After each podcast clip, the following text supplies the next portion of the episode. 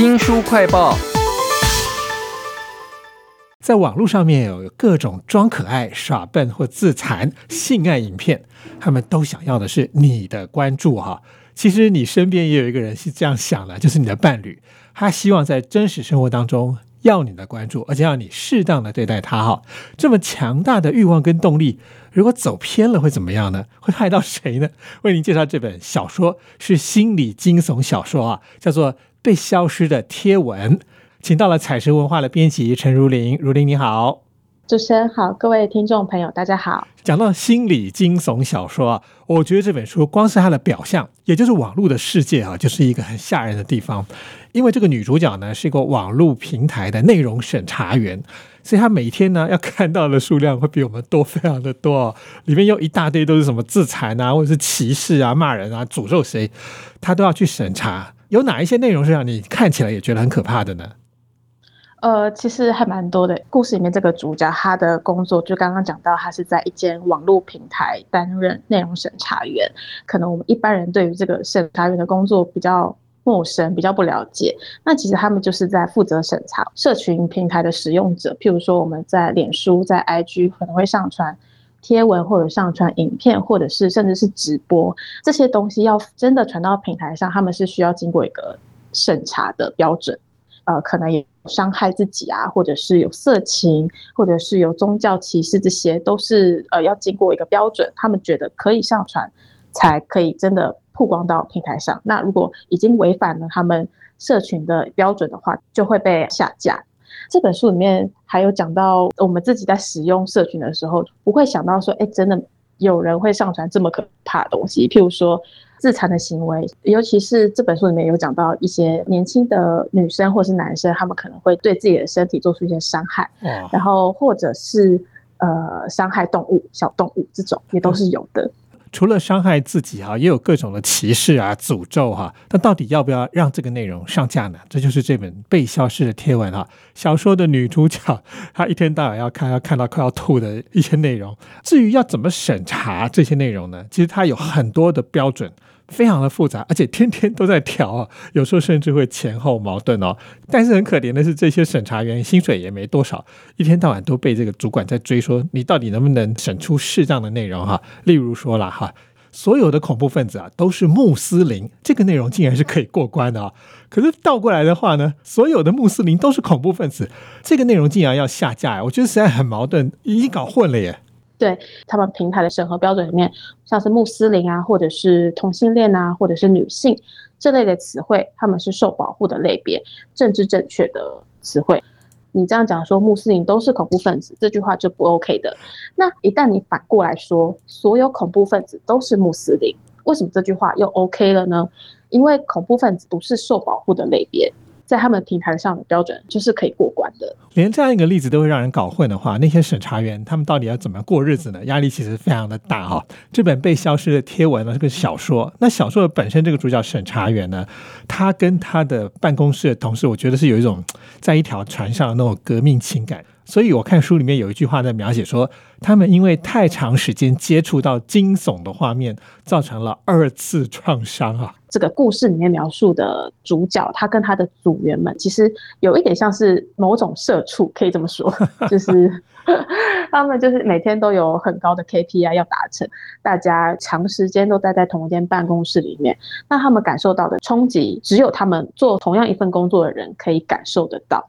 就是有一天，他们突然发现说：“哎，对面有一个大楼，好像有人要跳楼。”这个时候，一般人啦可能会想说：“哎，是不是要报警，赶快过去救他？”这样子，主角内心的第一个想法竟然是说：“哎，如果今天这个画面是出现在他们要审核的影片中的话，接下来会可能会发生怎么样的事情？”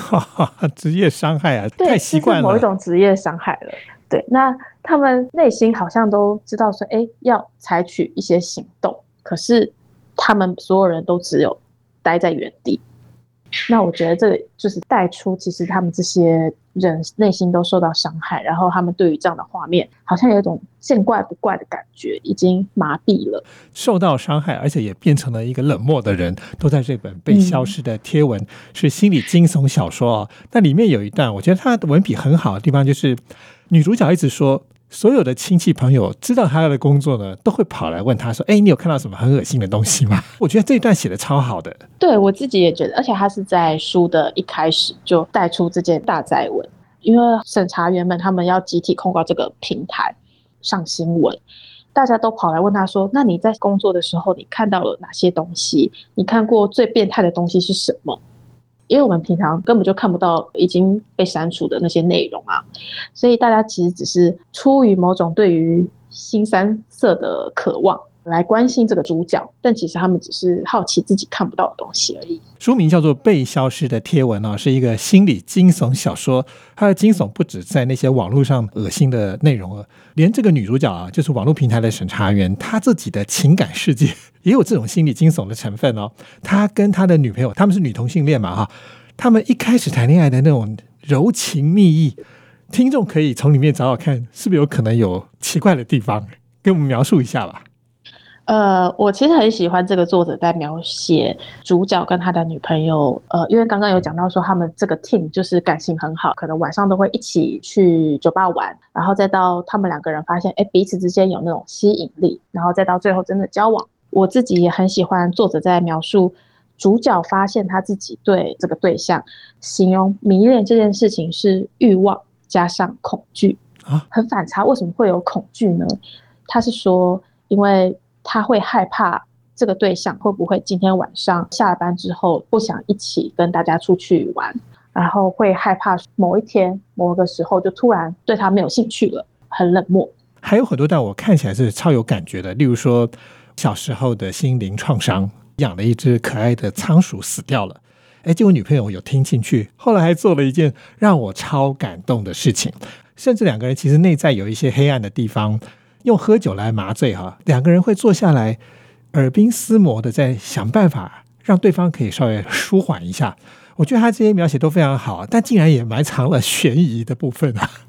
呃，因为这本书它从第一人称的角度去出发的，那一开始是一个书信体的感觉，他是写信给他的律师，就是因为他们审查员要控告这个平台嘛，那律师找这个主角问他要不要加入这个控告，那这整本书呢，就是主角他写给律师的一封信，里面就是从第一人称的角度呢去带出主角他进入这个公司，然后认识了他的女朋友。再到后面发生的一连串的事件的一个过程，为什么会有心理惊悚部分呢？就是因为你在看前面的时候，从主角他第一人称的视角去看，你会觉得他跟他女朋友，或者是他在工作上面，虽然说工作压力很大，但是他有交到一群很不错的同事。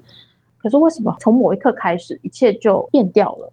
我觉得其实是因为第一人称他写的太好了，都非常的栩栩如生，以至于到后面的发生变化的时候，你才会觉得奇怪，是不是他前面讲的东西有一部分是假的？可是假的部分又太像真的，这也让我觉得就是这本被消失的贴文里头一个非常重要的核心。读者可能到后来会发现自己搞不好就是那个被骗的哦。这本书的这个作者是谁啊？他为什么能够描写如此的巨细靡遗又动人又惊悚呢？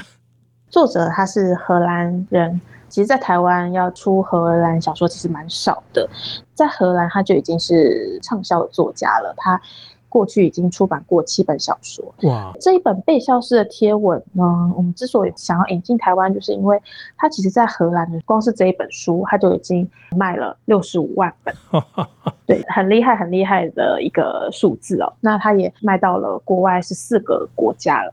呃，他的作品有共同的要探讨的东西，就是。我们新兴的科技啊，它是怎么样去影响我们每个人的人际关系？像是《被消失的贴文》这一本书，它就是透过社群平台的内容审查员这个主题来讲现代人的工作，还有我们的恋爱。我觉得还是他的文笔太好了，很细腻，以至于他不管要写惊悚或者是热情，都会让你读起来非常有感觉哦。也非常谢谢彩石出版的编辑陈如林为我们介绍这本小说《被消失的贴文》啊，谢谢如林。哎，谢谢。也请记得帮我们新书快报按个赞、分享以及留言哦。欢迎您省下一点零用钱啊，帮我们新书快报赞助一下。我是周翔，下次再会。